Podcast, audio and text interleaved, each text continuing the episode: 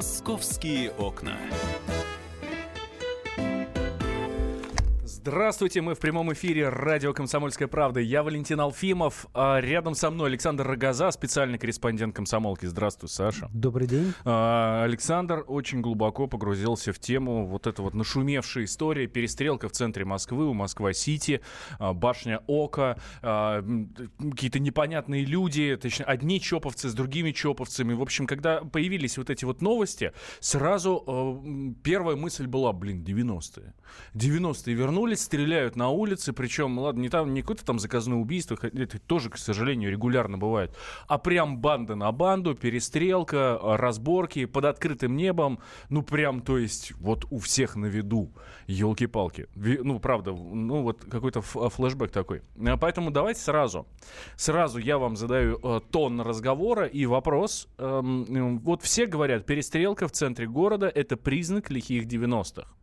А вот по-вашему, в Москве спокойнее было тогда или спокойнее все-таки сейчас? Давайте, у нас полчаса эфира. Мы с Александром сейчас будем рассказывать, что все, что там происходило, и последние новости по этому поводу. Будем как-то анализировать эту историю. А от вас хочу услышать э, ответ на вопрос. Тогда было спокойнее или сейчас? 8 800 200 ровно 9702, номер телефона. И плюс 7 967 200 ровно 9702, номер Вайбера и номер WhatsApp, куда вы можете писать свои сообщения. У нас есть чуть YouTube, э, канал «Радио Комсомольская правда», прямая трансляция. Здесь наша студия прекраснейшая, э, лучшие из всех радиостанций, которые только могут быть. Э, и я, и Александр Рогоза. Ну, тоже, наверное, лучшие из всех радиостанций, которые могут быть.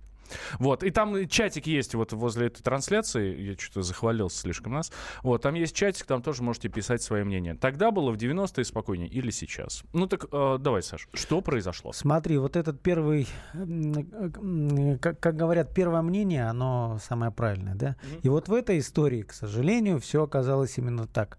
Потому что сначала появились какие-то ну, такие детали, которые говорили, ну, там что-то иное было, не, не разборка в стиле 90-х, потому что стало известно, что еще третьей стороной выступили сотрудники предприятия охраны, которые относятся к Росгвардии. То есть люди, ранее служившие в органах, а, там из троих э, э, этих сотрудников, которые присутствовали, двое в итоге раненые. Потом рассказывали, что вообще происходило все а, параллельно с э, таким большим юбилеем а, бывшего криминального авторитета из измайловской группировки Дмитрия Павлова, к которому должны были приехать выступать Григорий Лепс, а, Валерий Меладзе вел шоу «Валдис Пельш». Более того, Любовь Успенская рассказала журналистам, что она тоже туда ехала, но не доехала, потому что стало известно о стрельбе и э, повернула машину назад.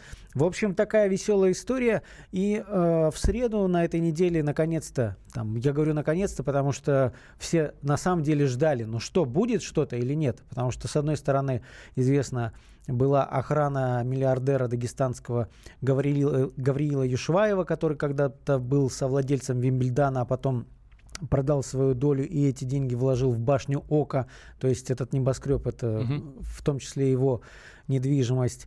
А с другой стороны, вот этот самый Дмитрий Павлов, кримин... Эм, как, как это надо сейчас называть, авторитетный бизнесмен а, по прозвищу Павлик, в 90-х его звали так, а, вот две такие силы с, с этой стороны. И... А из-за чего все произошло? -то? Ну, смотри, э, первая версия, она оказалась самой верной, что вот ждали приезда звезд, всякие высокопоставленные, ну, не, не в смысле чиновников, а вообще, например, воры в законе, гости, а, красная дорожка у вип-входа.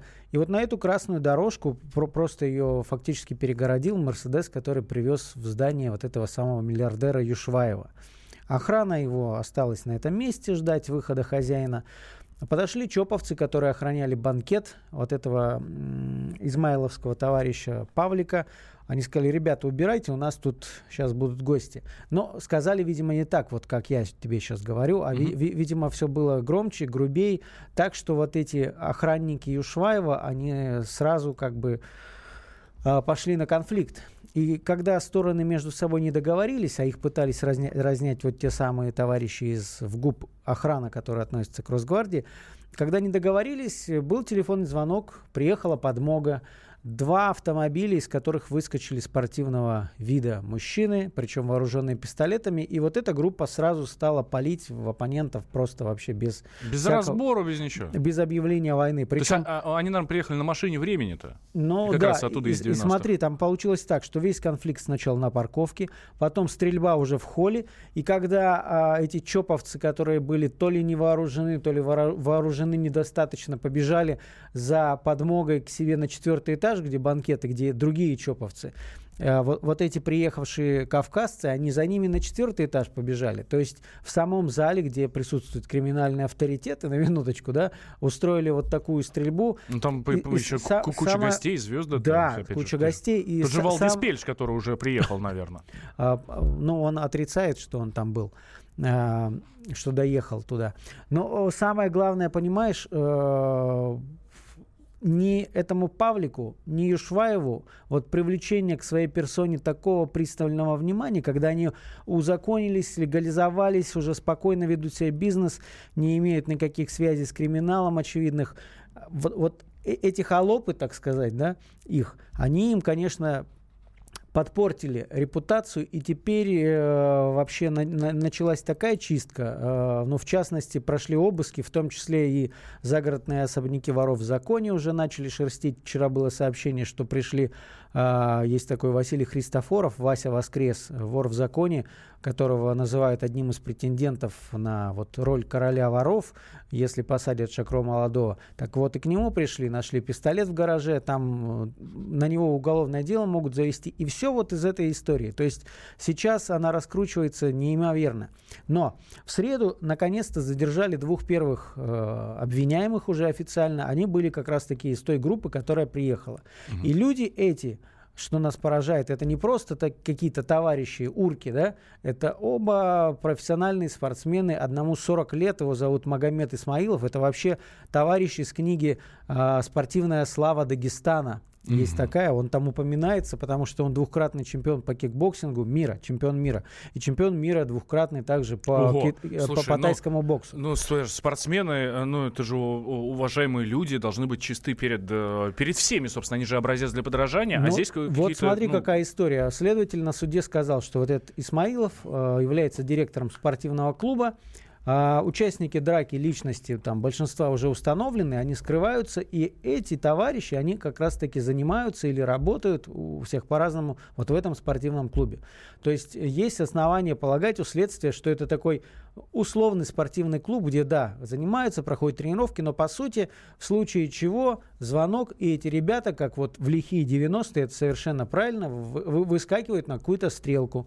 И мы видим, что если уж такой человек, он не стрелял, там нет очевидцев, которые говорят, что он стрелял, но он там присутствовал, он участвовал в конфликте, а вот второй, 29 лет, э, зовут его Ильдар Хамидов, он э, боец без правил, профессиональный, э, зарабатывает, говорит, только боями. При этом уже есть у него срок за ношение, э, за незаконный оборот оружия.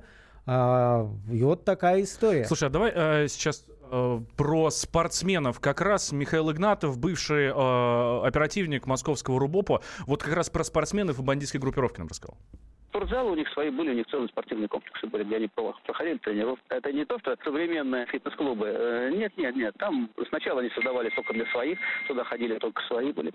А потом они стали на этом еще и зарабатывать. То есть они поставили тренажеры, наняли, наняли тренеров и стали туда всех подряд пускать. То есть там были борцовские клубы, бойцовские залы. Ну, а позже стали они прирастать для девочек, там фитнес-клубы, и бассейны, и йоги, шмоги к 2000 годам. А в 90-х вот в основном ты залы используют. Они все вышли оттуда, они все вышли из качества сделок изначально все, как мы привыкли вот именно те вот штопные группировки. Я не беру, которые там блатные, там, ну, знаете, которые вот из уголовников, там, щеняков, как их называли. А вот именно, которые были созданы Измайловская, Солнцевская, это, как правило, Берецкая, это все было из костяк составляли спортсмены бывшие. Подполковник э, милиции в отставке Михаил Игнатов, бывший э, оперативник московского РУБОПа, то есть отдела по борьбе с организованной преступностью. Ну и вот э, нас э, Михаил Игнатов, собственно, снова переносит туда. То есть с 90-х не изменилось ничего. А как вы считаете, когда было спокойнее на улицах, тогда или сейчас? Давайте обсудим через две минуты. Никуда не переключайтесь. Московские окна.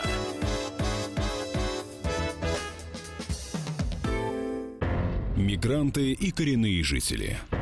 исконно русское и пришлое. Культурные конфликты и столкновения менталитетов. Пресловутый НАЦ-вопрос встает между нами все чаще и острее.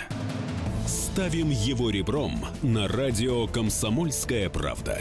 Программу «Национальный вопрос» слушайте каждую пятницу после 7 вечера по московскому времени.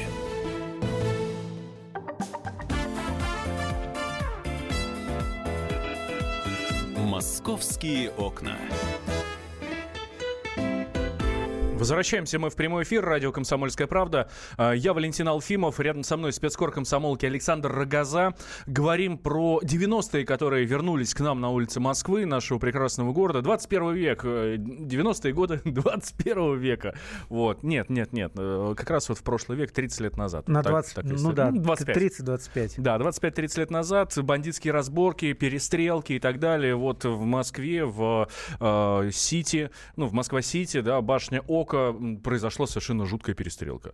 А, приехали одни, а, там были одни, приехали другие, слово за слово. Причем это, конечно, то, разговор то был недолгий.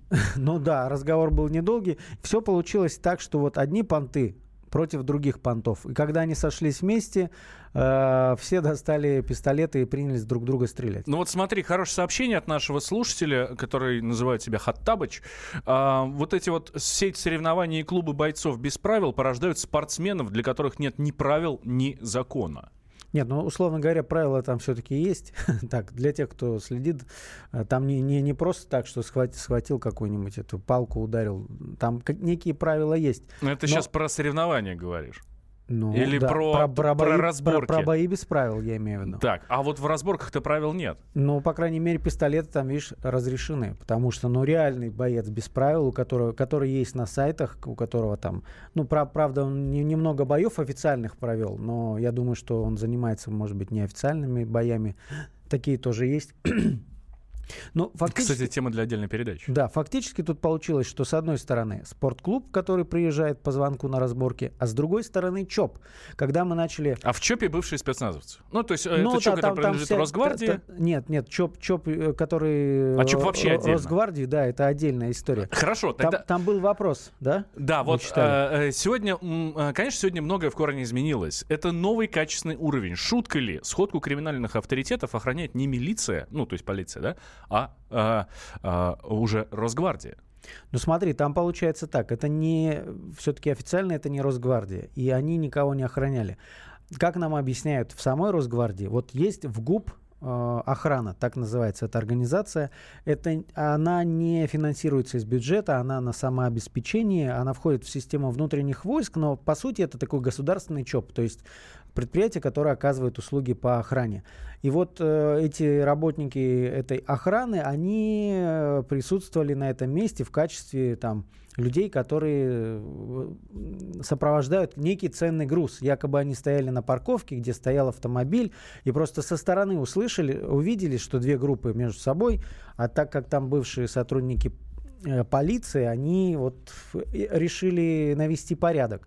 Ну и по сути, как, как говорят, они первый и раз их рас, растащили, руку. а вот когда приехал уже подмога, и они там, да, попали под горячую руку, двое раненых, причем один тяжело. И, кстати говоря, вот один из арестованных, он э, уже признано, он, именно он стрелял вот, вот в этого бывшего офицера. А, и смотри, вот ЧОП, который за который вступились эти условные росгвардейцы, как выясняется, это ЧОП принадлежит тому самому Павлику, Дмитрию Павлову, который отмечал свое 50-летие наверху. То есть он позвал свой собственный ЧОП, чтобы они его охраняли. И вот это тоже такой звоночек из 90-х, потому что эта история, она, вот эта схема с ЧОПами, которые создаются для прикрытия э, каких-то неких делишек, она уже тянется вот 20-25 лет. И я предлагаю вот тут послушать еще один комментарий Михаила Игнатова. Да, да, да, да, да. А Михаил Игнатов, бывший полномоченный московского э, РУБОП, то есть отдела по борь... управления по борьбе с организованной преступностью, подполковник милиции в отставке, он рассказал, э, для чего вообще появилось в свое время вот такое огромное количество ЧОПов, то есть частных охранных предприятий. Под эгидой тех или иных организованных преступных группировок создавались свои ЧОПы, в которые входили там те же рядовая гвардия, которая не имела судимости, которая имела право получить лицензию на хранение оружия. Ну, вот они все были числились бойцами ЧОПа. Задача у нас была, конечно, одна – выезжать там на стрелки, выезжать на подмогу, выезжать на силовую поддержку, каких-то различных акций там и проводить там их. С ними договоры были заключены официальные, опять же, у многих на личную охрану и на все остальное. Ну, то есть, то есть они уже тогда, тогда, правда, еще не было э, травматического оружия, тогда они приобретали ИЖи, так называемый пистолет ИЖ. Есть огнестрельное оружие, аналог Макарова, только без нарезов на стволе. Чтобы там не прятаться и не бояться, и не иметь заявления, в одном кармане пистолет, в другом заявление, что я его нашел, и тут давать, как бы не катили такие заявления. Вот они сделали себе ЧОПы и создали ЧОПы, и очень многие участники организованных преступных группировок, они были как бы, сотрудниками ЧОП числились. Михаил Игнатов, бывший рубоповец. Слушай, ну тут вот в качестве примера могу при, привести свежий случай. Прямо сейчас в суде разбирают дело Шакро Молодого, вора в законе, и там как раз-таки фигурирует ЧОП, который был создан для того, ну фактически для того, чтобы выбивать деньги с бизнесменов. Вот перестрелка на Радждельской улице, о которой мы очень много говорили, а это как раз-таки такая история. Приехали бойцы, которые сказали, мы от Шакро, а по документам мы, это были чоповцы. Вот э, и по этому поводу очень хорошее сообщение от нашего слушателя. Спокойно говорите, ха, ни тогда, ни сейчас. Просто тогда они были вне закона, а сейчас в законе. А так дела дальше свои делают. Глубокая мысль. Ну, то есть, э, это те же самые бандиты, получается. И мы не говорим сейчас про все чопы. Здесь надо понимать, мы ни в коем случае не говорим про Ну, как говорят, чопы. процент э, таких чопов, он, э, конечно, сократился. Ну, и, понимаешь, сейчас э, не, не обязательно создавать ЧОП для того, чтобы, ну, какой-нибудь мощный травматический пистолет с собой носить совершенно легально. И это решает многие вопросы. А, добрый день. В 90-е был перекрой всего и борьба за выживание. Сейчас это все а, жулье просто бесится с жиру. Вот еще такое э, сообщение. Да, но и мы с тобой э, а, вчера, по-моему, на, на радио Ком- «Комсомольская правда» говорили, что умер один из семи раненых. Да. Это как раз-таки сотрудник вот этого ЧОП, который принадлежит э, через третьих лиц Дмитрию Павлову. Э, Платон Койда его звали, бывший военный десантник, который работал ну, называют его личным телохранителем вот этого Дмитрия Павлова. В последнее время якобы у него был такой статус – а, и э, в то же самое время Росгвардия сейчас, а ЧОПами заведует она, будет проводить проверку этого ЧОП ГРЭПС 2 он называется. И а, в частности уже аннулировано их э, разрешение на хранение оружия, все оружие изъято. И судя по всему этот ЧОП будет уже закрыт. Это вот эти проверки будут касаться только этого ЧОПа Нет, или вообще? Вообще обещают по всей стране. Говорят, что напрямую это с перестрелкой не связано. Якобы решение было уже до этого. Но перестрелка в очередной раз доказала, что надо что-то менять. В частности, например, я вчера беседовал с советником главы Росгвардии Александром Хинштейном, известным нашим э, журналистом в прошлом и депутатом Госдумы. Так вот, он рассказывает, что есть некий парадокс. ЧОПы по закону приравниваются к простым предпринимателям, и э, различные там, контролирующие инстанции не могут к ним приходить с проверкой, как к обычным бизнесменам. Э, там, могут приходить, вернее, угу. с плановой проверкой только один раз в три года. А три года они могут делать, что хочешь. Ну да, при, при этом они ведь э, там оборот на оружие, да, это очень серьезно, поэтому вовсе не надо э, делать знак равно между, там, условно говоря, компанией, которая торгует какими-то семечками и чуваками, которые ходят со стволами. И порой там же может быть вплоть до какого-нибудь, не знаю, автоматического оружия, да, разрешения. А, поэтому они будут инициировать, э, чтобы внесли э, поправки в закон. И параллельно, кстати, Хинштейн сказал о том, что глава Росгвардии Виктор Золотов инициировал проверку и вот этой самой организации в ГУП охрана, о которой мы говорили, проверять будут все их договор, договора, чтобы не было э, там никаких соглашений э, с, с какими-то сомнительными лицами, у которых могут быть а, вопросы э, со стороны закона. То есть все очень серьезно, по крайней мере, пока на словах, Валь. Но при этом вот интересно, как агентство Интерфакс передает слова Александра Хинштейна. Вот он говорит, что проверка будет проводиться безотносительно относительно вот этих событий. То есть Но... ну, она просто будет проводиться, да. да? Ну, а к этому никакого отношения не имеет. Хотя почему-то, как всегда, у нас происходит именно так. Что-то произошло, потом проверки. Ну, они объясняют, что якобы просто вот эта перестрелка, она ускорила а, начала этих проверок. Но посмотрим, чем все это закончится. Конечно, мы ожидаем, что э, будут какие-то развенчания, нам расскажут, что столько-то ЧОПов закрыто, потому что, и вот очень бы хотелось знать, да, что там было, какие претензии вообще, э, что найдут у этих ЧОПовцев. А, э, и вот последнее сообщение. Тех известных личностей, кто засветился, через суд надо лишать всех регалий официальных. Нужен закон или поправка. Признан по суду виновным по делу, лишать сразу с отбором вообще всего, что только э, есть, э, с, по, с поражением в правах. Ну, еще вот одна интересная цифра. У нас буквально 30 секунд до конца, но вот интересная э, цифра. По данным э, Хинштейна, в России сейчас действует 22 тысячи частных охранных предприятий. 22 тысячи, которые имеют право на оружия.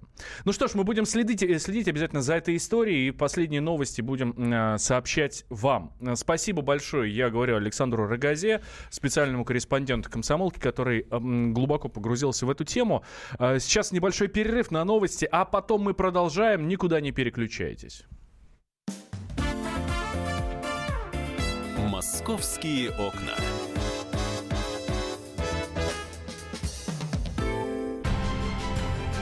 Будьте всегда в курсе событий.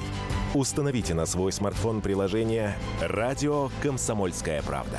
Слушайте в любой точке мира. Актуальные новости, эксклюзивные интервью, профессиональные комментарии.